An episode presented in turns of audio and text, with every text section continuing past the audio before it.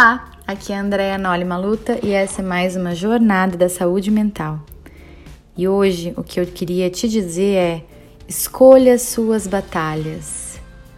Nem toda batalha vale a pena a gente entrar.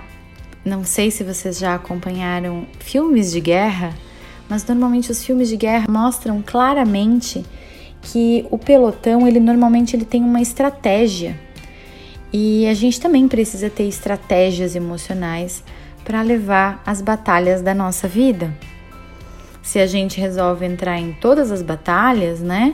Nos filmes mostra o pelotão, ele não luta todo dia, porque no dia seguinte todos os soldados estariam quebrados, machucados, não é mesmo? Da mesma forma, nós temos que nos comportar com relação às batalhas que a vida nos apresenta.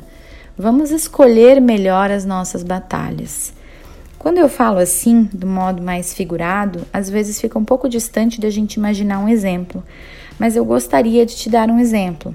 Você está numa reunião de família e tem um membro da sua família que tem uma opinião muito rígida com relação a algum assunto polêmico, tá? Política, religião, o que for. E essa pessoa tem a mente mais fechada, ela nunca aceita que falem o oposto daquilo que ela acredita. Agora eu te pergunto, para que que você vai entrar nessa briga? Qual é o seu objetivo? Aonde essa batalha vai te levar? Uma batalha normalmente ela tem o objetivo de conquistar um território.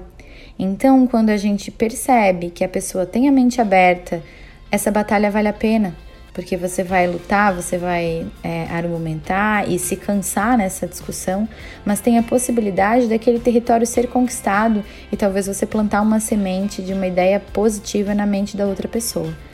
Agora, se não tem a possibilidade de plantar semente alguma, porque a outra pessoa tem a mente absolutamente fechada para aquele tema, para que que você vai escolher lutar essa batalha? É batalha perdida. Não é estrategicamente falando inteligente entrar nessa batalha. Você vai se cansar, talvez você vá até se machucar e você não vai conquistar território algum nem plantar semente boa nenhuma. Então, eu te pergunto, por que será que você entra? Você precisa ter razão sempre? Você precisa impor o seu ponto de vista? Será que se você impor o seu ponto de vista, que é contrário ao desse familiar, você não está se colocando da mesma forma que ele? De forma rígida, inflexível, autoritária? Pare para pensar sobre isso. Será que o cansaço que você vem sentindo na sua rotina não tem a ver com o fato de estar tá lutando batalhas imensas que são perdidas? Não estou te dizendo para parar de lutar, muito pelo contrário, nem mesmo para você ser passivo nas suas relações. O que eu estou dizendo é para você escolher as suas batalhas. Nem sempre você vai lutar, então, em situações desse tipo que eu comentei, por exemplo, de uma, uma confraternização familiar em que tem alguém rígido com alguma opinião, você pode simplesmente dizer: Eu não concordo, mas eu também não quero discutir sobre esse assunto, né? Ou, enfim, trocar o assunto.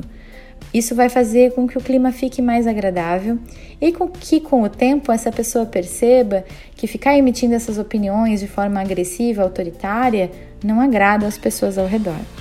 Muitas vezes essas pessoas fazem isso para ter atenção das demais. E muitas vezes elas conseguem e isso as estimula a continuar tendo esse comportamento. Então, se você conhece, né, alguém que é uma batalha na sua família, no seu grupo de amigos, no seu ambiente de trabalho, repense se vale a pena entrar nas batalhas, se vale a pena aceitar a provocação. Sempre pensa se tem algum território a ser conquistado ali ou se você pode nesse território plantar alguma semente boa. Se você vê que o terreno está árido e que o território não vai ser conquistado, poupe as suas energias, as suas forças para uma batalha maior que vale a pena. Esse foi o podcast de hoje. Até a próxima.